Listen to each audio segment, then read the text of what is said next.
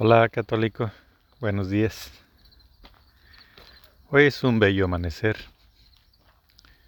Hoy quiero hablar contigo sobre los pecados y los vicios. Cuando Dios creó al mundo, no había vicios ni pecado. Entonces el pecado a través de Eva y Adán trajo con consecuencia de los problemas que tenemos de vicios. Porque una vez que salimos de la gracia de Dios, nuestro cerebro sufrió cambios donde ahora conocemos el placer. Son cambios que se nos han transmitido de generación en generación desde Eva. El único control sobre estos vicios y pecados, pues es solamente Cristo, porque es el que nos da el poder, pensando en Él para controlarlos.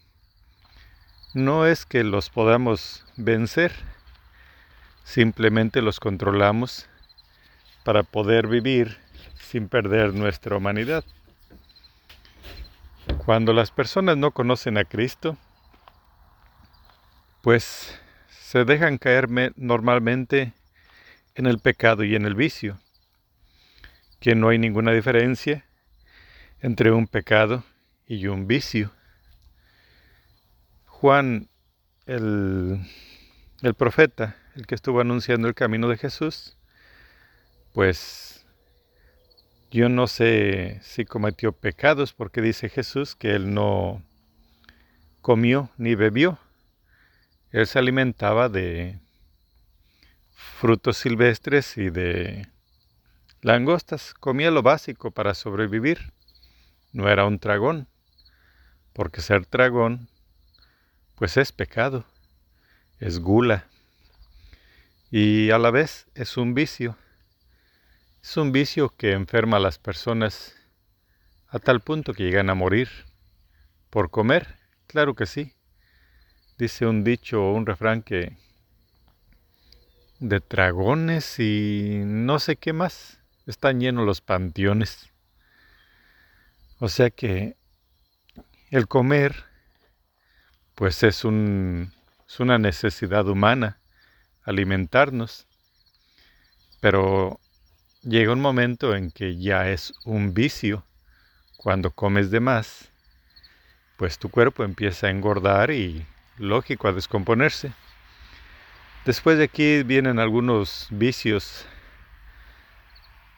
que aquí a través del tiempo ha, ha encontrado la humanidad que le agradan al cuerpo. Antiguamente las drogas, que siempre han existido, se utilizaban solamente para rituales realmente religiosos. Entonces, yo no sé si los sacerdotes de aquellos tiempos estarían todo el tiempo drogados, porque pues es una es una adicción que tal vez toda persona pueda tomar, no más que como ellos tenían el poder, pues ellos podrían poseerlo cuando quisieran y estar en trance. Realmente cuando mucha gente iba a visitarlos, pues ellos todo el tiempo estaban en trance, porque estaban drogados. Asimismo, el vino, Jesús tomó vino. Tú sabes que tomar vino pues es es bueno, no no no es malo tomar vino. Pero cuando llega un momento en que ya no puedes dejarlo, ya no puedes controlarlo, pues es vicio. Jesús comió, Jesús bebió. Juan el el que lo anunció su primo, pues él nunca fue comelón ni fue bebedor. Él, pues Dios le dio el poder para vivir aún más abajo de lo que un ser humano pues debe vivir. Yo considero que una persona no, no hay ningún problema en vivir como lo hizo Juan.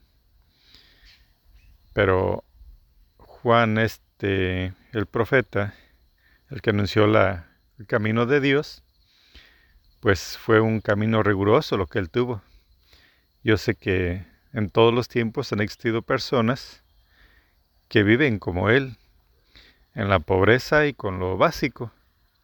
Solamente sobreviven con el amor de Dios y en sus preceptos.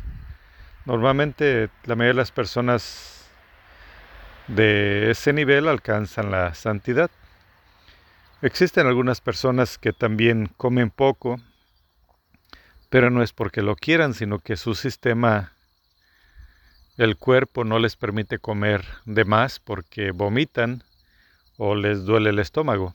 Entonces se acostumbran a comer lo mínimo.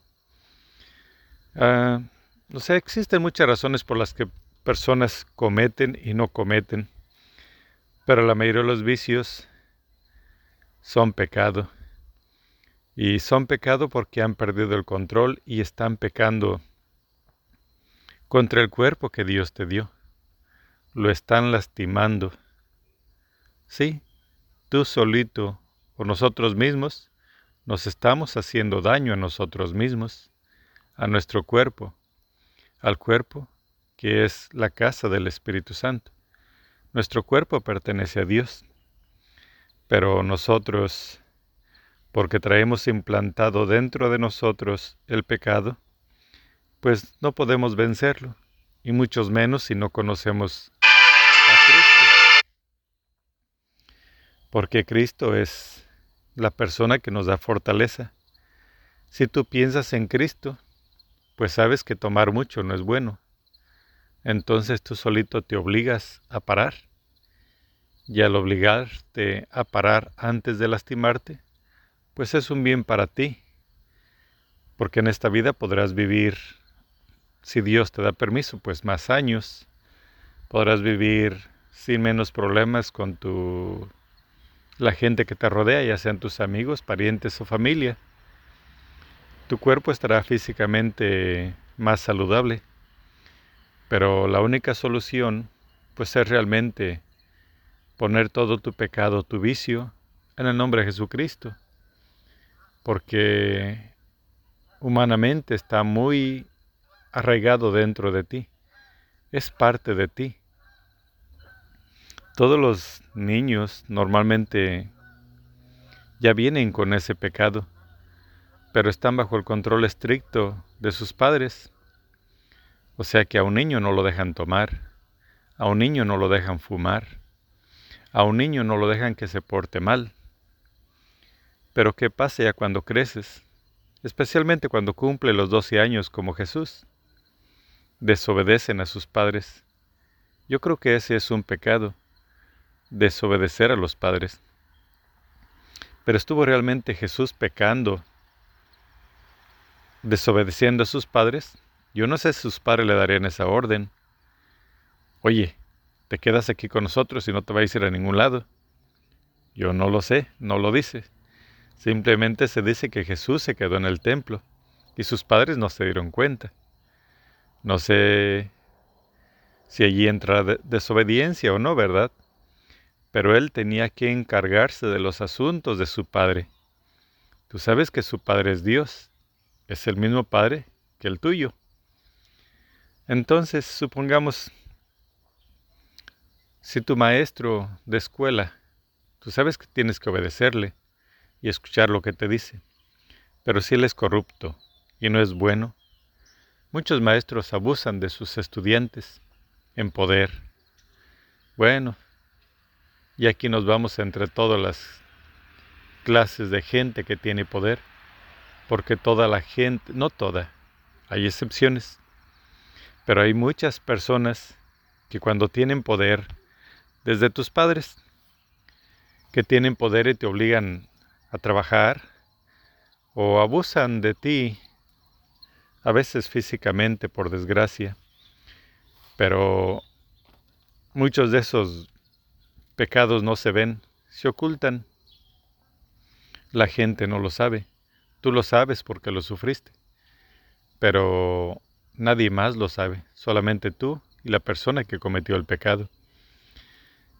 Y esos son pecados ocultos que viven dentro de ti. algunas veces crecen, se multiplican y se convierten en más pecado, ya sea contra tu cuerpo o contra otros cuerpos cerca de ti. Y si tú no lo entregas a Cristo antes de que ocasione más daño, pues realmente son las situaciones muy difíciles. Terminas destruyéndote. Porque Cristo es el único camino, es la única verdad. Podrás tener ayuda de tus parientes, amigos, consejos de doctores, consejos de gente sabia, pero si no entregas tu vida a Cristo, nadie te puede ayudar. Eso debe venir solamente completamente de ti, de nadie más. Nadie te puede obligar. Aquí es donde entra el libre albedrío que le llaman, la libertad que Dios nos dio.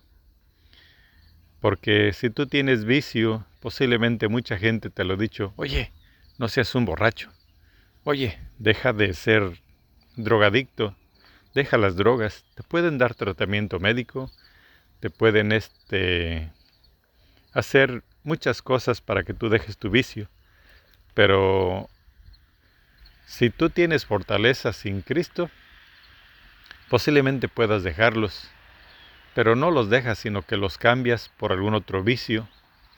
Yo no sé si ser cristiano es un vicio, pero si eres un cristiano y dejas todo por servir a Dios, pues la gente también te llamará loco, pero no haces daño. Los cristianos normalmente sirven, viven para servir a otros.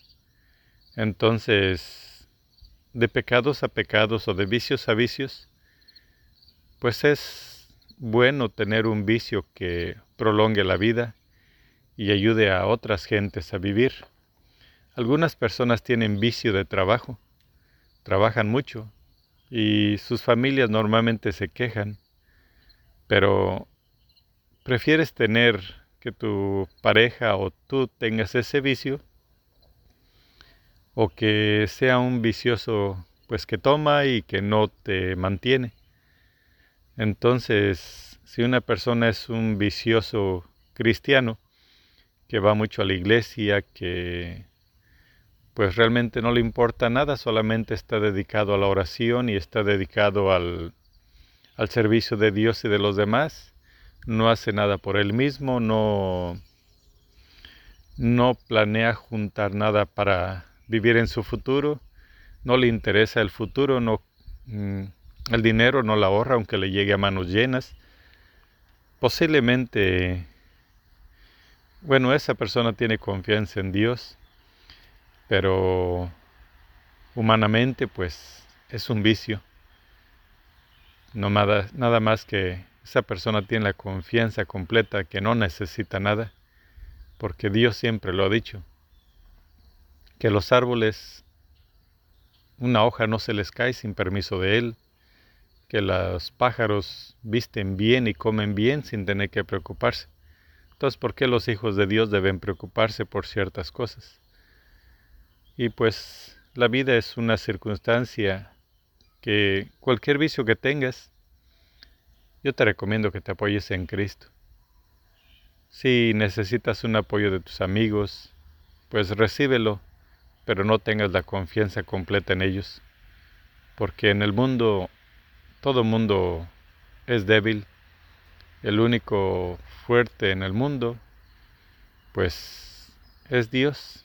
Es la verdad que nos dejó en este mundo, porque si no, la humanidad te va a tragar y te va a destruir y no hay esperanza. Si ves que tus parientes o amigos tienen vicios, pídele a Dios que interceda y que les ayude. Y si tú eres el que tienes algún vicio que aunque la gente no lo sepa, pídele ayuda a Dios. Nadie lo tiene que saber, solamente tú y Dios. Hazte un compromiso con Él y podrás vencerlo. Bueno, que Dios te ayude y que te mantenga siempre lejos del pecado. Amén.